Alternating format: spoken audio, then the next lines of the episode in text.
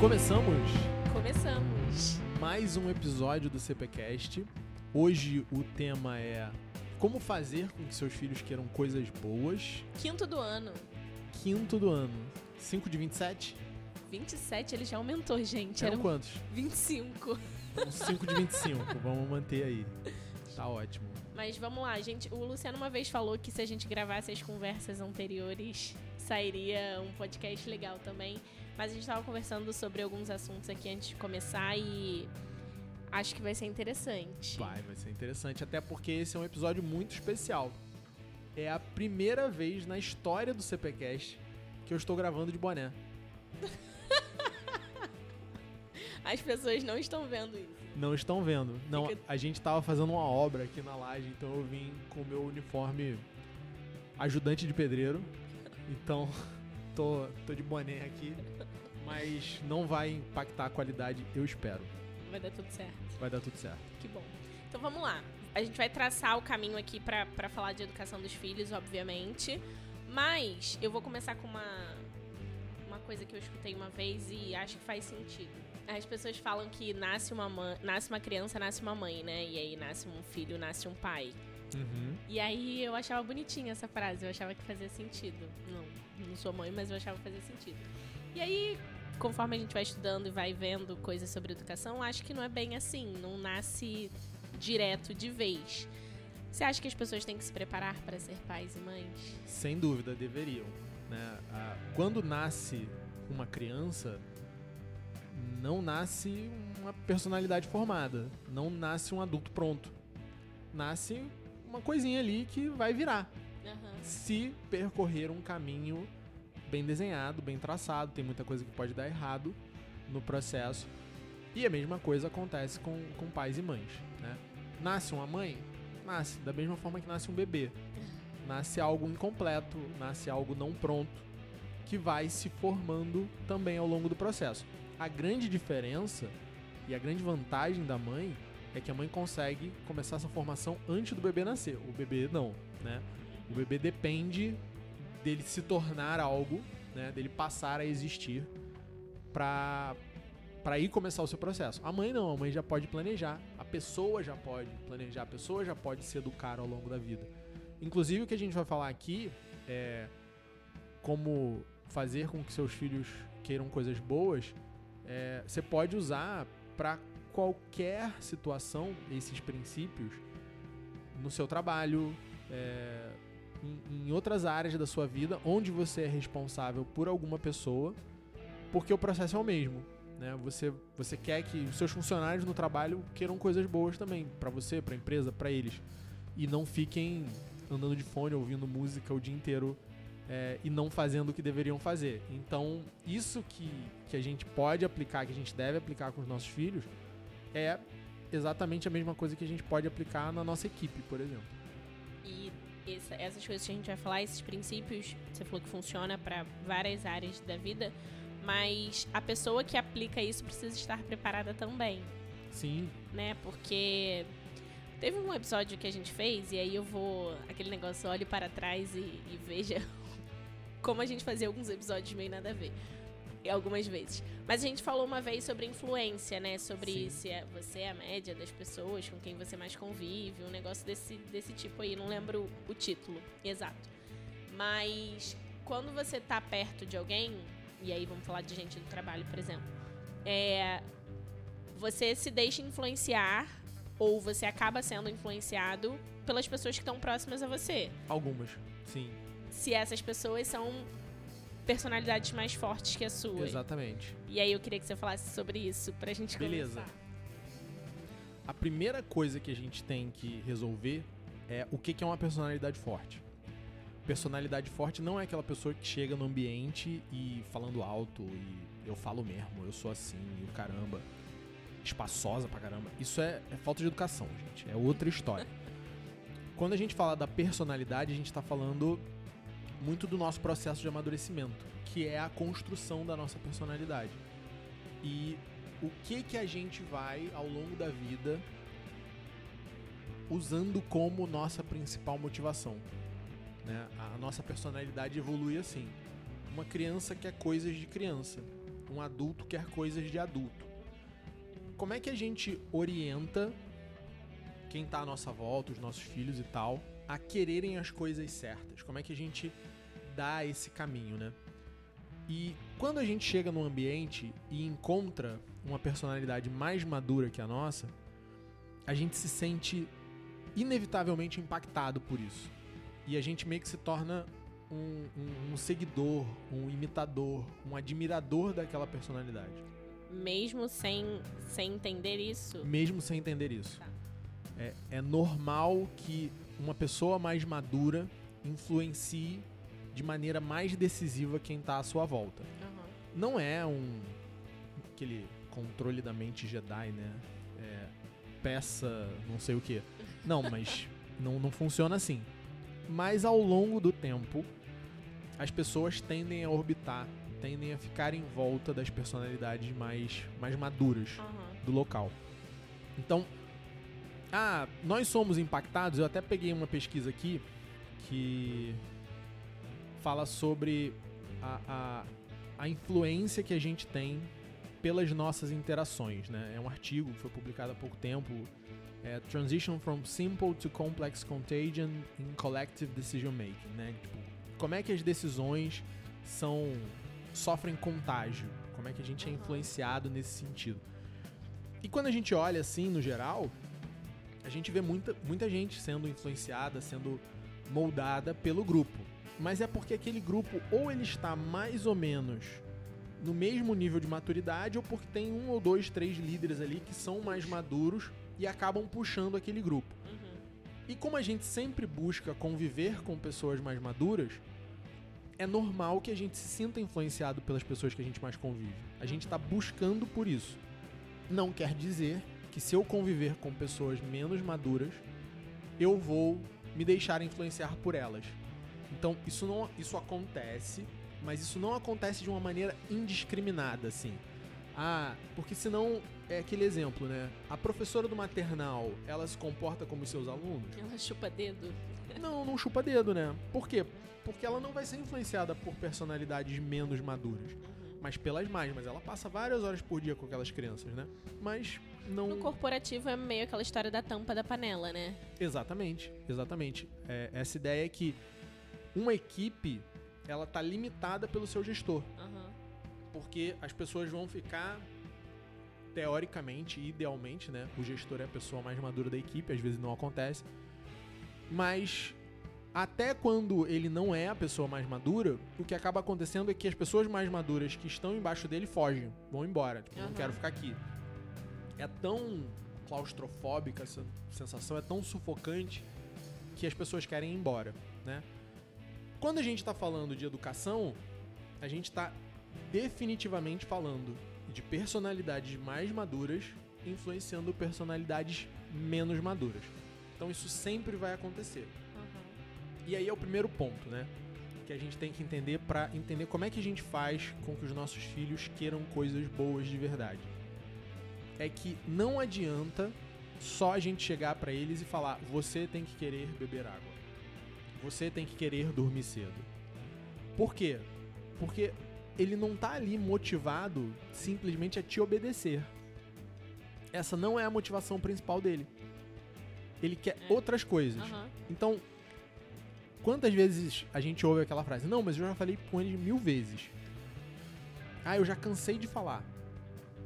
Ah, mas isso ele já sabe. Mas não faz. Esse é o problema. Como é que a gente passa do saber que algo é importante ou de ouvir que é algo importante para efetivamente fazer? Nesse, nesse aspecto que você tá falando, esses. Só vou fazer uma analogia aqui muito rápida. Não sei se você viu esses dias no, no stories da, da Adriana. Ela postou. Ela tava falando. Sabe quem é Cissa? Depois eu boto até o arroba dela. Cissa, ela fala sobre organização. E aí a Cissa tava respondendo uma caixinha falando sobre espaços da casa, né? E aí que as pessoas fazem a brinquedoteca das crianças na sala de estar. E aí a Cissa dizendo que, hum, pelo amor de Deus, não façam isso. E aí a Adriana, que é educadora, falando sobre como isso é ruim para a própria criança. E aí você falando de influência é permitir. numa situação dessa, onde você permite que seu filho faça qualquer coisa que seja do agrado dele, do prazer dele, do, do jeito dele, é você tá tirando de você, do adulto, a autoridade ali do processo. Então, é, transformar esse querer, não, você tem que querer brincar no seu quarto, você tem que saber que como mudar essa chave, né? Como, como fazer esse link. É, a, a ideia é entender a diferença entre o, o prazer e a felicidade. Uhum. Né?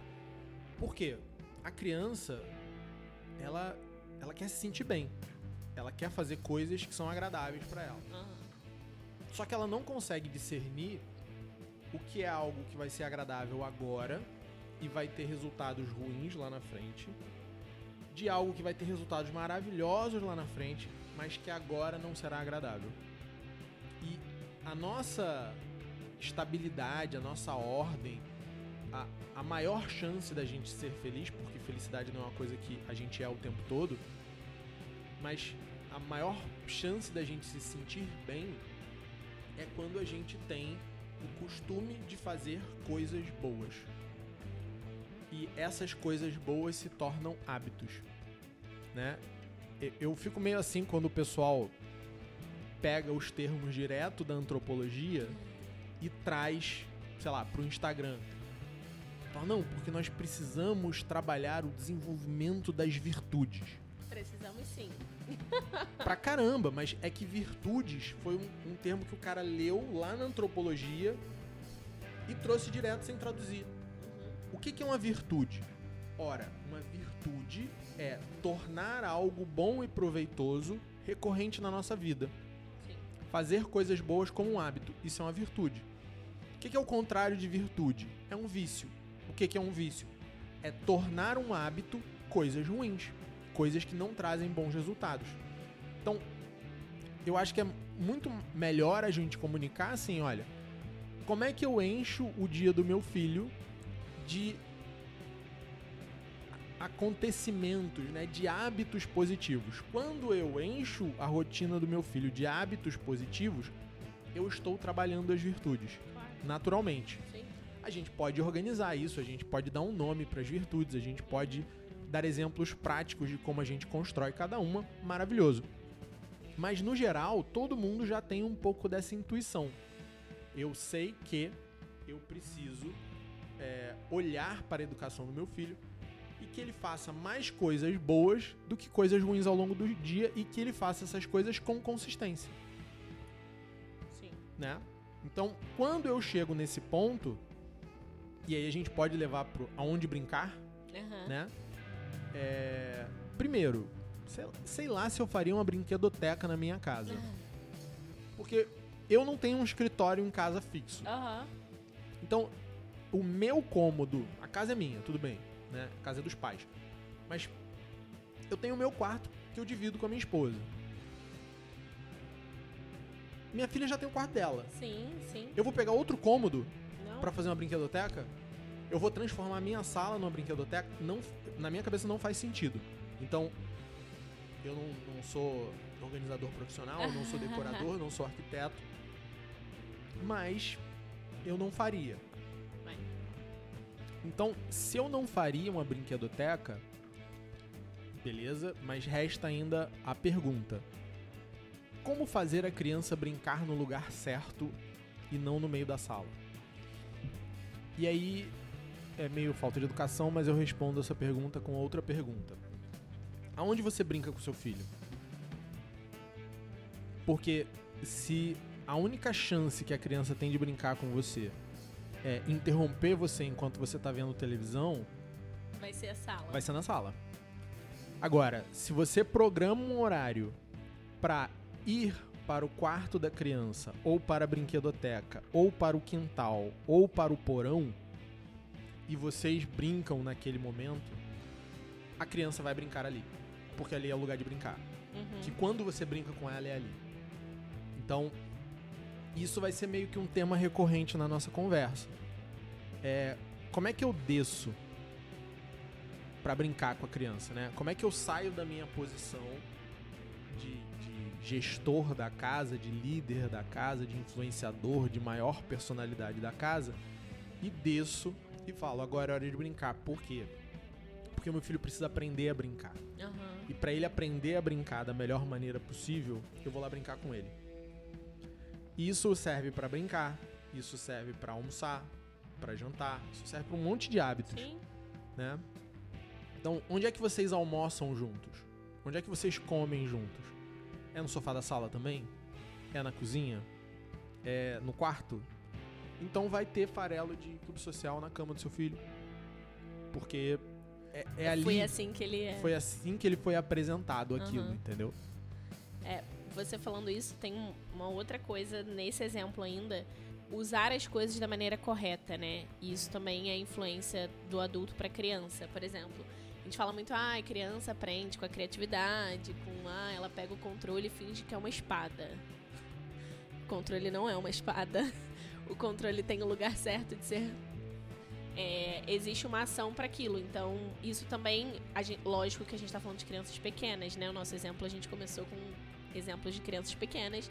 Acho que você não vai ter uma brinquedoteca ou não para o seu filho de 15 anos. eu Espero espero. Eu espero que não. Nem uma sala de videogame ou algo do tipo. É, mas eu acho que é trazer para a criança nessa, nessa ideia de ensinar o que ele tem que fazer para depois ele passar a agir da maneira correta, é você mostrar desde sempre que as coisas têm as suas determinadas funções e suas determinadas é, funcionalidades, né? Porque senão qualquer coisa vira qualquer coisa. E aí a gente cai numa outra coisa que é importante que é relativo. Ah, não, o controle pode ser uma espada e pode ser o controle da net. Não, não pode. Ele pode voar na parede e se espatifar em vários pedaços. Exatamente, exatamente. Então vi- tudo vira relativo, né? Uhum. Vou fazer uma outra pergunta em relação a isso. Quando o pai tá. Nesse caso de educação, né? A gente não tá falando do ambiente corporativo agora, mas quando um pai tá ensinando pro filho a querer coisas boas, ou. Porque pode ser um mero desejo, né? Eu quero que meu filho queira coisas boas e isso tá só lá na cabeça do pai e ele não age para que isso aconteça. De que forma esse pai consegue também ele sair só da imaginação dele, do ah, eu quero que meu filho leia não sei o que, eu quero que meu filho tenha bons amigos, eu quero e parte pra ação nessas nesse lugar aí. Como é que ele faz isso? Partindo para ação. Parece, parece canalha a resposta, mas é, é exatamente isso. É partindo para ação. É deixando só de querer e testando. Fazendo coisas junto.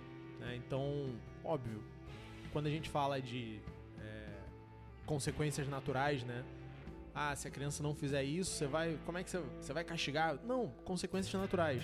Demorou muito para guardar os brinquedos, não dá tempo de fazer uma coisa legal depois. É, as- os estímulos têm que ser naturais e alinhados também. Então, se você. A gente já falou disso, né? Ah, como é que eu transformo meu filho num leitor? Aham. Você é um leitor? O que, que é um leitor? Um leitor é alguém que lê. Então, começa lendo com. Né? Começa lendo para. Começa lendo. Se você tá o tempo todo vendo televisão, o que seu filho vai ver é alguém que ama ver televisão. E ele vai naturalmente se inclinar para isso. Ele vai ter essa tendência. Né? Quando ele não estiver fazendo nada, Aham. quando ele estiver entediado, ele vai pensar: televisão é muito legal. Porque é o divertimento que foi apresentado a ele, é o entretenimento que foi apresentado a ele. Agora, livros, beleza. Se você tá sempre lendo, naturalmente a criança vai despertar a sua curiosidade para o livro. Então, você tem várias técnicas, a gente já falou disso lá no início, até a gente pode voltar a falar agora, mas você tem a questão da curiosidade do impresso com a criança, né? Uhum. De manusear o livro. E ela já vai começar a mexer no livro. É muito legal nesse início de ano, né? A gente chega com material em casa e as crianças vão ver o material. E aí o próprio manusear do material no início do ano, né? Ela tá mostrando ali, olha, fiquei interessado, gostei, curti. Como é que você prolonga isso? Aham. né? Então aí você já fala, não, pô, vai começar, a gente vai ter dever de casa, a gente vai fazer dever de casa junto e tal. Então, sempre que você age né, de acordo com aquele comportamento que você quer fomentar, isso vai te mostrar um caminho, isso vai abrir outras possibilidades para você fazer aquilo. E aí você vai interagindo com a criança nesse processo. A questão é, já existe na criança uma tendência a imitar o comportamento do pai e da mãe. Já existe na criança é, uma chavinha que já vem ligada de fábrica de quando vê o pai fazendo alguma coisa, vai querer olhar também. Sim. Vai. Então, a, a curiosidade ela é despertada assim. Tem, tem muito aquela história de que vai acontecer naturalmente. Não aconteceu naturalmente. Houve um estímulo. Pode não ter sido um estímulo intencional. Pode não ter sido um estímulo planejado. Você podia estar ultra desatenta e não perceber que você deu esse estímulo. E você achou que aquilo surgiu naturalmente. Mas na verdade, não. Na verdade, alguma coisa gerou aquele comportamento, gerou aquele interesse. Ah, podia usar a palavra da moda. Gatilhou, deu gatilho. Deu gatilho. é, agora, uma outra coisa. Se a gente tá falando já de. Vamos falar de uma criança aí, de um adolescente, de um pseudo-adolescente, pseudo-gente, é adolescente não é gente. Eles tendem a ter personalidades como influência, né? Hoje tá na moda influenciadores digitais, essas coisas assim. E aí é errado já ter o celular, mas vamos supor que essa criança tenha acesso ao celular e tenha o YouTube tenha, enfim, e enxergue em outra pessoa fora de casa a autoridade e a influência que ele não viu em casa. E aí? Hum, muito bom. Vamos lá. É, vocês já viram que tem um programa infantil que é feito por adulto? Aham. Normalmente, se um adulto se comportasse daquela forma na rua, seria ultra estranho. Com certeza. Aqueles adultos muito felizes, aqueles adultos que se mexem de um jeito meio repentino, né? Por que, que ele tá fazendo aquilo? Porque ele tá descendo. Ele tá descendo. Ele tá se comportando um pouco como criança. Aham. Então quando você vê um youtuber de cabelo verde, azul, descolorido, sei lá o que, o que, que ele tá fazendo ali? Ele tá mostrando um sinal de similaridade. Ele não está se comportando como um adulto, sério, sisudo, que nunca se diverte, que nunca tem tempo para nada porque está muito ocupado Aham. trabalhando e ganhando o seu sustento. Ele tá ali fazendo, olha, eu tô aqui próximo de você e eu tô aqui demonstrando sinais óbvios de sucesso. Porque é isso que o adolescente vai buscar. O adolescente, ele não tem a capacidade ainda, principalmente se ele não foi ensinado a isso desde de pequeno, a perceber os reais sinais de uma pessoa bem-sucedida. Sim. Então ele vai procurar aqueles sinais mais efêmeros, aqueles sinais que são mais fáceis de serem apreendidos, até aqueles sinais mais grosseiros. Então, quando você tá falando disso, o adolescente ele tá olhando para quem é o jogador de futebol, para quem é o artista famoso, para quem dirige aquele carro que quase ninguém dirige, para quem usa aquele telefone mais novo e maior e com mais câmeras. Aham. Então, pro adolescente ter um iPhone 14 é um mega sinal de sucesso. Pro adolescente ter um carro esportivo é um mega sinal de sucesso.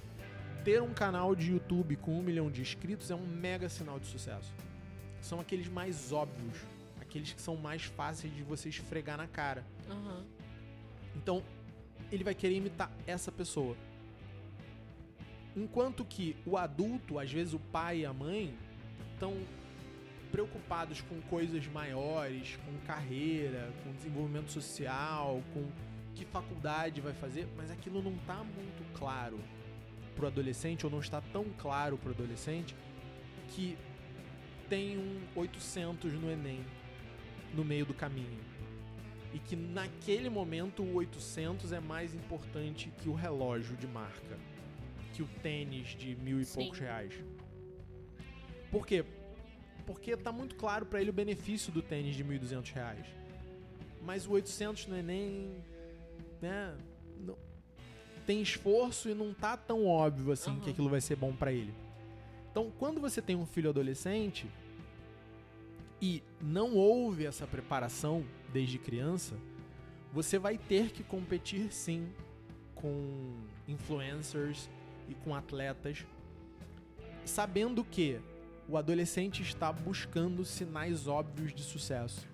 E ele vai tentar imitar o comportamento de quem apresenta esses sinais da forma mais, sei lá, gritante possível, É, mais eu- chamativa possível. Eu fui até longe, assim, de falar de, de influencer, mas você, quando você falou aí, me veio outra coisa. Até amigos próximos, né? Sim. Da própria sala de aula que tenham mais influência sobre aquela, aquela criança, aquele adolescente, seja o popular, que seja o, sei lá, a pe- o adolescente que tem o celular e é perigoso. É, Quando é uma transferência de autoridade aí perigosa. se interessa por esporte, o que joga melhor futebol, vôlei, basquete, vai ser uma influência no grupo. Aham. Quando aquele grupo ali valoriza, sei lá, qualquer outra coisa, né, música, quem joga melhor videogame, quem tem o personagem mais evoluído no jogo, quem tem a casa mais maneira no Minecraft, esse cara vai ser uma influência no grupo. Então, pode ser tanto o cara que tem um canal com um milhão de seguidores no YouTube, como pode ser o cara da turma ali que tem o personagem mais evoluído no, no jogo. Então, gente, o que que, o que que é o que a gente tem que começar a pensar e se preocupar aqui? A cada fase da vida, essa criança ela vai estar sendo motivada por um tipo de objetivo que ela tem.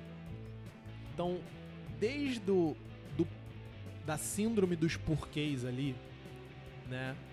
Com 3, 4, 5, 6, 7 anos, que a criança passa alguns anos perguntando o porquê de tudo, até é, o adolescente que, que quer aparecer, que quer ter o tênis mais caro, que te- quer ter o cabelo cortado do jeito mais chamativo possível, passando pelaquela criança ali que, que tá buscando aprovação, que tá buscando atenção da família ou de quem mais puder dar esse carinho pra ela, a gente tem que entender essas fases, a gente tem que observar esses comportamentos.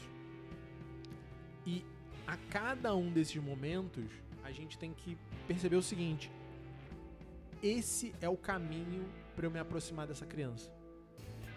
Esse é o caminho para eu me tornar quem ela vai querer imitar. No início é mais fácil, né? Se você não fizer esse processo logo na infância, nos primeiros anos, quando chega na adolescência é mais difícil. E vai chegar um momento, isso é uma coisa importante da gente marcar também, onde esse adolescente ele vai necessitar que essa influência seja externa. Ele já recebeu muita coisa do pai e da mãe. Ele já tá passando dessa fase. Então agora ele vai olhar para fora de casa e ele vai se perguntar o seguinte, óbvio que ele não se faz essa pergunta com linguagem, mas o comportamento dele coloca essa pergunta. Essas regras que eu aprendi dentro da minha casa, elas são realmente válidas no mundo lá fora? E ele vai começar a testar isso.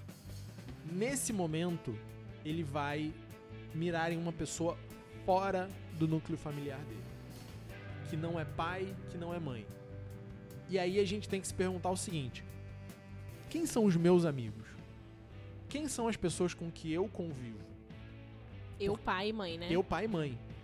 Porque é muito provável, principalmente para os meninos, que esse garoto vá olhar para um tio, para um amigo do pai e vai falar: agora eu, eu vou me espelhar nesse cara aqui. Esse cara aqui é o cara que tá me mostrando os sinais óbvios de sucesso fora da minha casa. Então eu vou começar a me espelhar nele.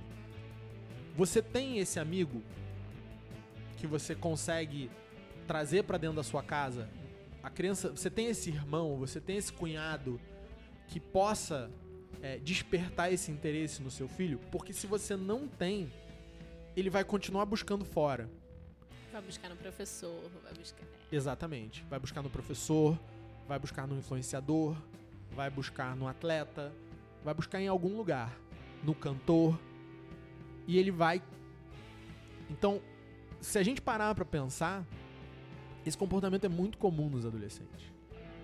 Todo mundo, quando foi adolescente, e todo mundo que convive com um adolescente, sabe que o adolescente ele está buscando ídolos o tempo todo. Sim.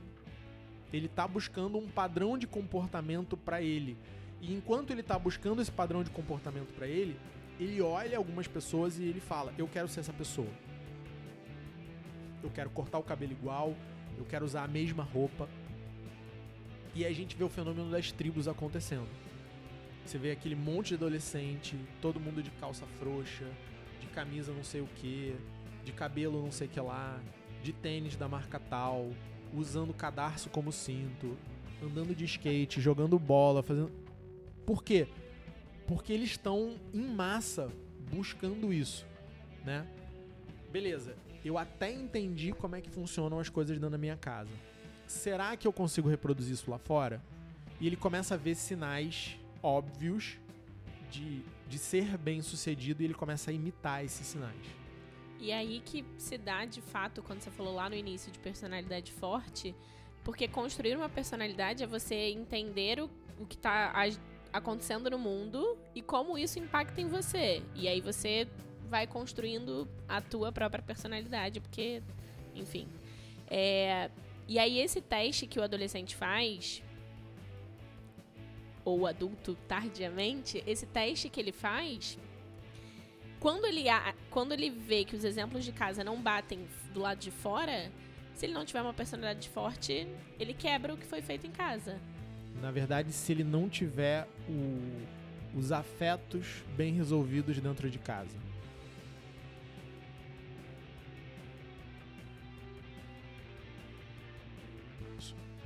Se aquele relacionamento pai e filho, mãe e filho, não foi um relacionamento saudável, se ele não obteve dentro de casa exemplos suficientes é, para para construir na cabeça dele o que um relacionamento deve ser, uhum. ele vai tentar completar isso fora. E ele vai tentar completar isso com os amigos. Então ele vai buscar meio que o mesmo tipo de atenção que ele sentiu falta em casa fora. E ele meio que se torna dependente disso, porque nunca vai ser o suficiente. Uhum. Um amigo nunca vai poder entregar para esse jovem o que um pai e uma mãe poderiam ter entregado. Então é muito difícil quando isso acontece. A gente vê muito isso é, com, sei lá, certas ausências que a gente percebe na criação, né? Aquela criança que é criada muito solta ou relacionamentos disfuncionais, uhum. onde existe tanta tensão no relacionamento, tanta briga que sobra pouco espaço para se olhar para a criança. É, ou então em casos de, de pais separados, onde há um distanciamento, onde também é, muitas brigas aconteceram, existe esse risco. Né? Mas se ele teve, se, se a criança teve essa parte bem resolvida, e muitas não têm, uhum. né? pela estrutura familiar de muitas famílias, aí é um caminho até um pouco mais simples. Mas se não, se a criança não teve isso, vai ser mais complicado. Ela vai buscar esse afeto também fora. E aí você vê certos comportamentos, é, muitas vezes ligados à sexualidade, completamente desregulados, completamente fora do lugar. Então você passa a, a, a buscar um apelo buscar um tipo de atenção que está muito contaminado pela sexualidade. Não sei se vocês perceberam, mas isso começou lá atrás. A gente está falando, isso que o Luciano está falando de do contexto familiar e da atenção familiar necessária. Óbvio que ele falou de fases, né? Mas isso começou lá afetividade para criança, a gente tá falando lá da primeira infância também. Exatamente. Então, é. Então, é, a hora é essa. Se você tá escutando isso, você tem um filho, um filho pequeno, a hora é essa. Então, de Sempre que a minha filha me pede alguma coisa, eu faço, né? Tento fazer. E primeiro é porque vai ser bom pra ela, ela vai ficar feliz e eu gosto de vê-la feliz. Mas tem uma parte do meu sorriso quando eu faço que eu tô pensando naquele cara que vai cortar um dobrado, porque eu tô criando uma mulher exigente. Eu tô criando uma mulher que tem uma imagem de homem na cabeça dela que resolve os problemas pra ela, que faz as coisas pra ela. E que se ela tem essa imagem bem formada na cabeça dela, ela não vai se contentar com qualquer porcaria. Então excelente. eu tô fazendo a vida de um cara muito complicada. Isso me dá um certo. Vocês precisavam ver a cara dele de felicidade falando isso, de dificultar a vida do- de quem vem pela frente. Porque um- uma das melhores formas pra um pai proteger uma filha é mostrar pra ela que ela não tem que se contentar com qualquer, porcaria. coisa, com certeza. né? com Que não é certeza. qualquer atençãozinha que vai chamar a atenção dela. Uhum. né? Então, meio que a gente fala brincando, mas é um pouco do dever do pai no trato com a criança e também, principalmente, no trato com a mãe, mostrar isso pra filha. Então, eu tô o tempo todo preocupado com isso, óbvio, não tô agindo por causa disso, mas eu tô com isso na minha cabeça de alguma forma. Olha, a forma como eu trato a minha esposa tá mostrando pra minha filha como um marido deve tratar a esposa. Ela vai levar isso como referência ao longo da vida dela.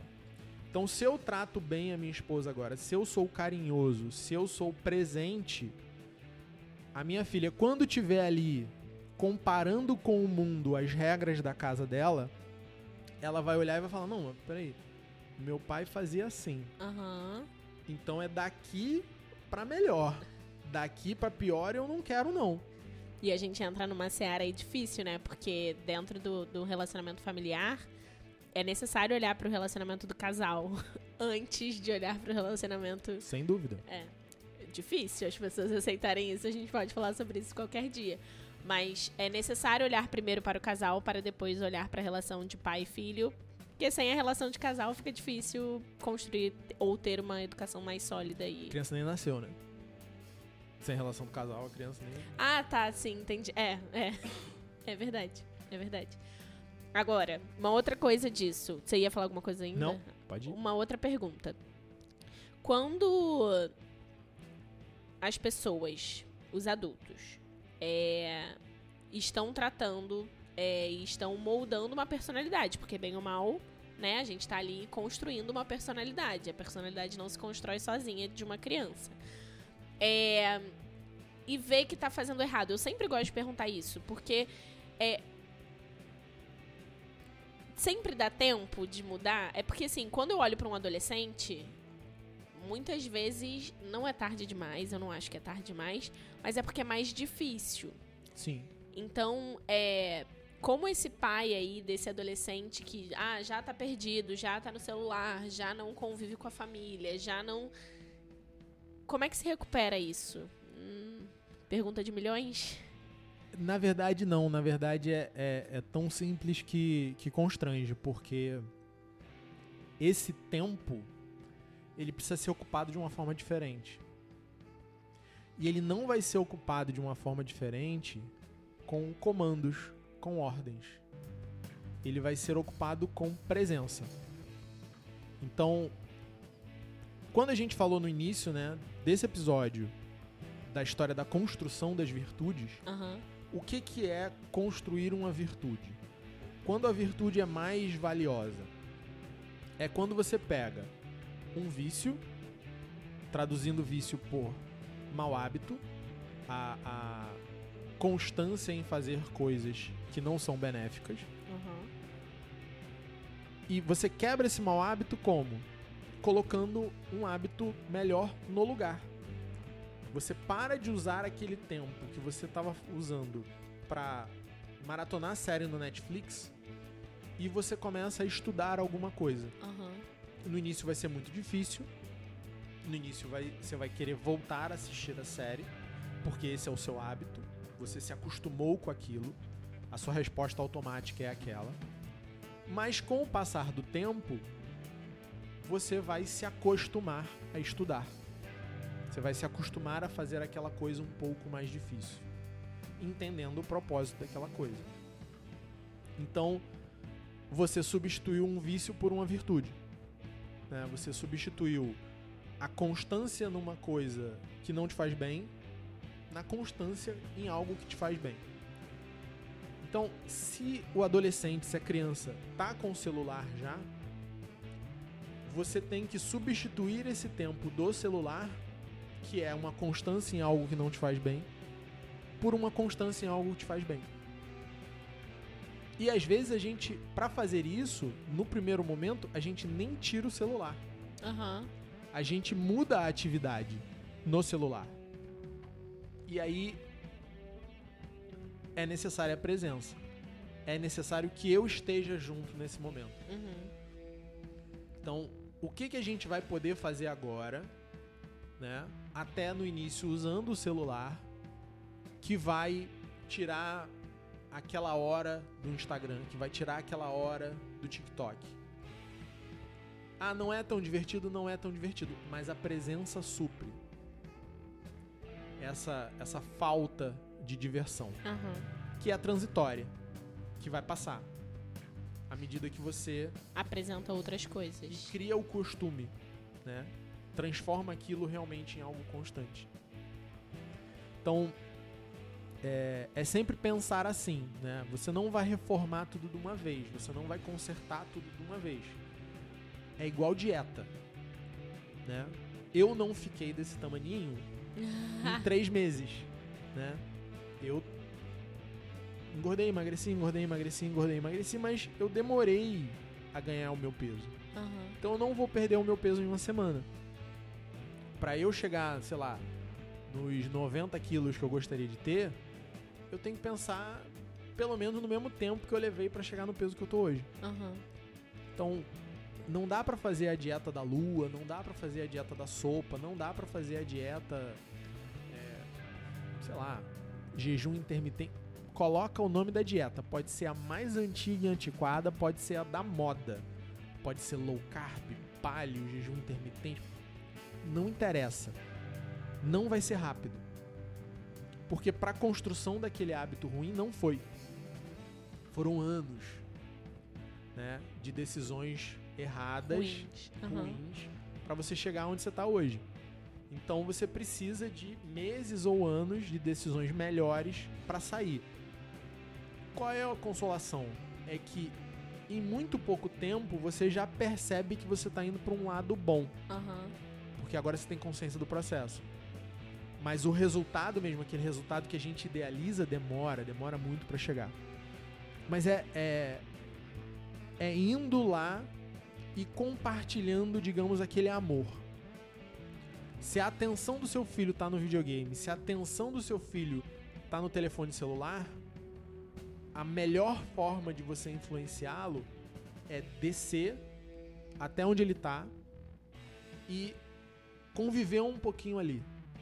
Porque é exatamente isso que o cara de cabelo azul no YouTube tá fazendo Faz. ele tá uma hora pensando no negócio dele, pensando nos licenciamentos, pensando na renda de ads, analisando estatísticas no, no YouTube para ver qual o melhor título de vídeo, qual é o melhor imagem de capa pro vídeo, quanto tempo tem de, ter de duração, tá pensando em roteiro, pensando em parceria, pensando em um monte de coisa, de negócio. Ele tá ali para ganhar dinheiro. Mas na hora de escrever o roteiro, na hora de gravar o vídeo, Ele para e ele olha assim: o que que o meu público vai engajar? E ele faz aquilo. E por fazer aquilo, ele influencia quem tá assistindo ele. Então, a gente tem que entender o seguinte: se a gente quer influenciar positivamente, se a gente quer orientar os nossos filhos para o bem, em muitos momentos a gente não vai se tornar criança.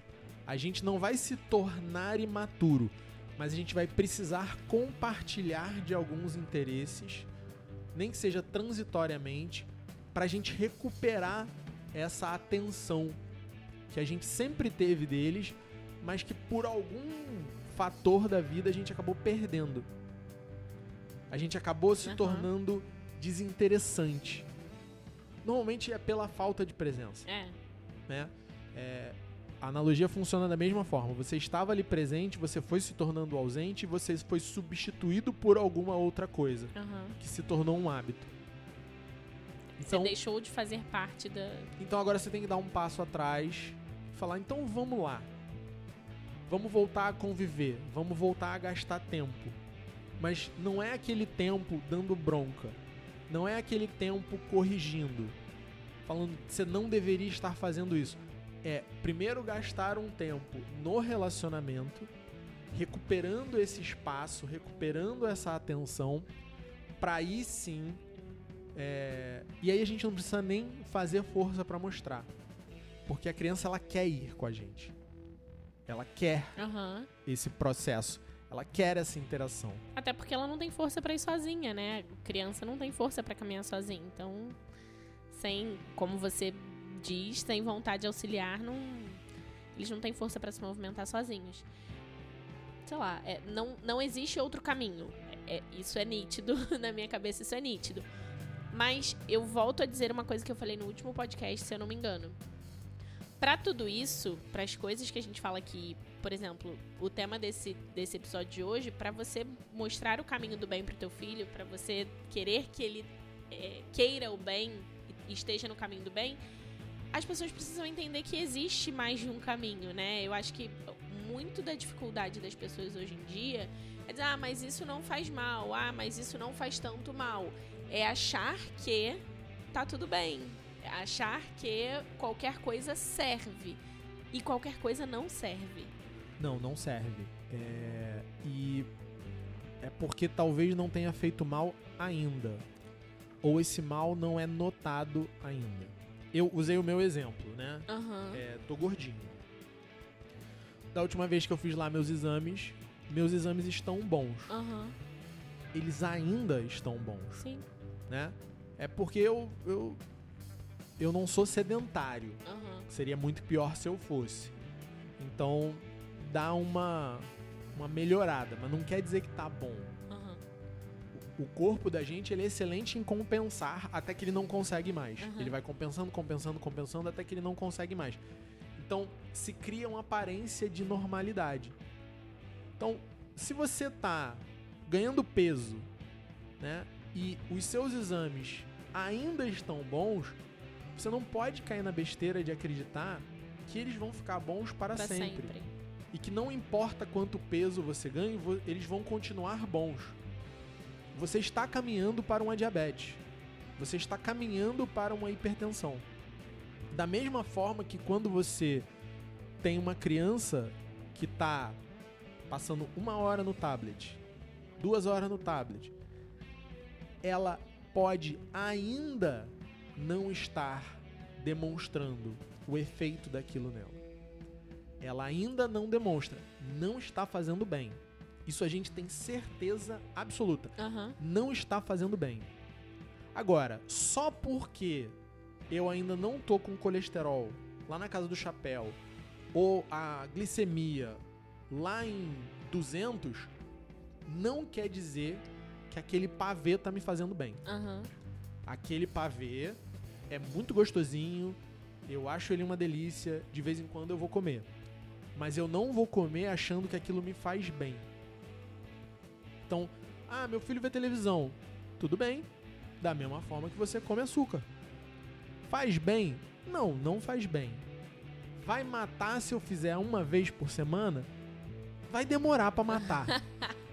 Vai demorar o suficiente pra você achar que você teve uma vida ótima e que aquilo não te afetou. E tá tudo bem, é assim que a gente vive mesmo Aham. né? Senão também não tem graça. É, Mas não é inócuo, não é sem efeito.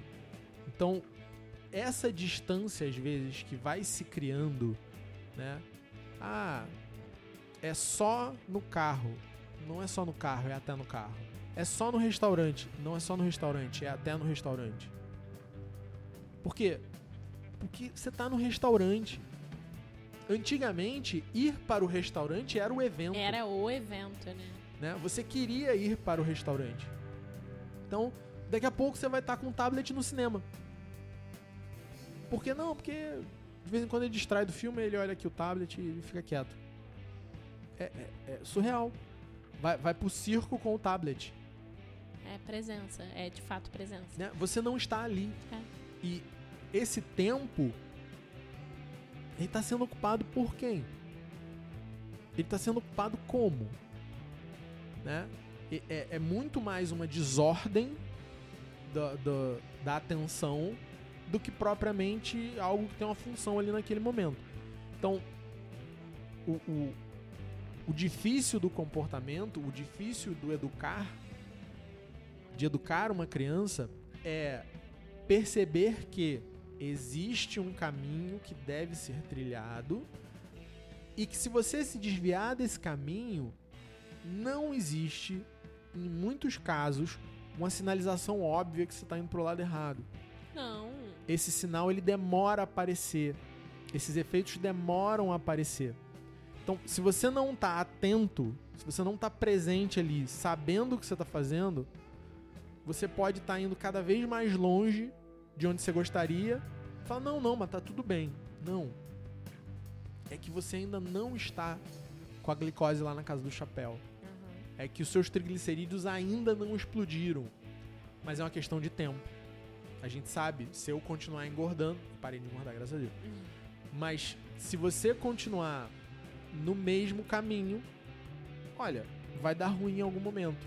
O joelho vai apitar, o quadril vai dar ruim, o tornozelo vai, vai doer, você vai tomar um tombo e vai levar dois anos para se recuperar. E aí acabou, aquele efeito tá ali por muito tempo ou para sempre na tua vida. E aí o leite já foi derramado, né? E aí você olha e fala, poxa. A pasta de dente já saiu do dentifrício. Olha. Parafraseando a, a ex-presidenta. Gostei, gostei. Bom, dá tempo. Sim. Melhor agora do que não fazer.